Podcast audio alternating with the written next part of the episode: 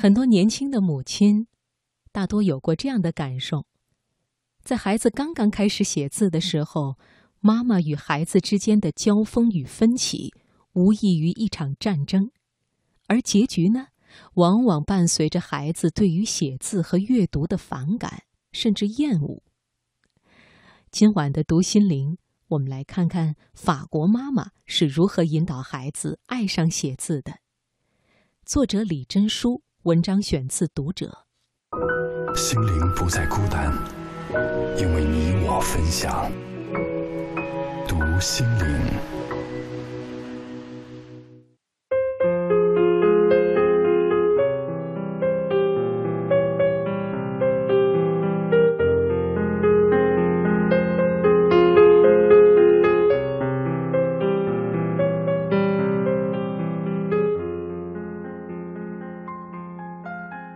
儿子大学毕业后去了法国深造，为了申请研究生，他在一所著名的语言大学里学习法语。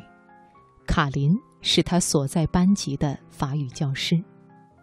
有一天，儿子去卡林家做客，发现卡林正在让他的两个孩子练字，而他为孩子提供的纸不是普通的白纸或者打印纸，而是。最高级的羊皮纸。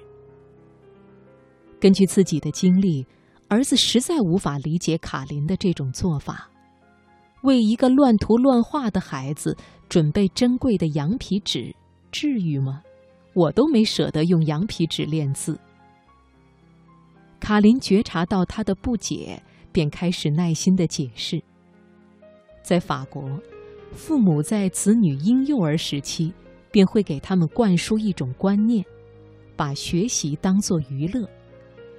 当孩子还在学习说话的时候，妈妈就会买来触感极好的羊皮纸，然后不断的用纸来接触孩子的脸，并对他说：“你看多么柔软啊，这感觉多好。”而当孩子开始喜欢上羊皮纸的质感后，妈妈就会在羊皮纸上写字。一边写字一边对孩子说：“你听听，笔尖跟纸面摩擦的声音，好不好听啊？是不是很像在听音乐？”于是，孩子就会把注意力集中在妈妈写字时所发出的声音上。一段时间之后，每当孩子听到这个声音，便会露出幸福的笑容。很快，孩子就会想要自己去尝试。这个时候，妈妈就会把笔和羊皮纸都交给孩子，并对他说：“你也来试一试吧。”孩子便会迫不及待地拿起笔，在羊皮纸上写字。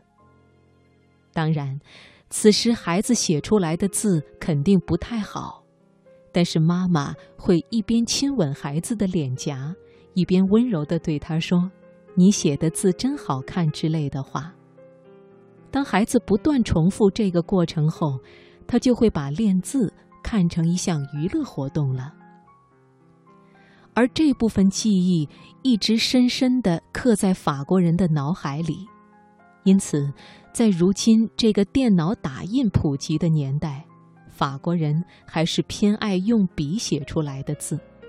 即便在政府部门内部，书写的文件依然比打印出来的文件更受重视。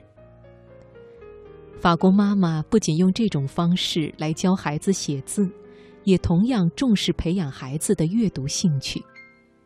在孩子读完一本关于历史、美术或是音乐的书籍后，妈妈就会带着孩子去博物馆、美术馆或者音乐厅。让他们在生活中感受书中的内容。有了这样的经历，孩子自然就会喜欢阅读了。由此，我们也就不难理解，为什么世界上许多著名的哲学家或者文豪，都出自法国了。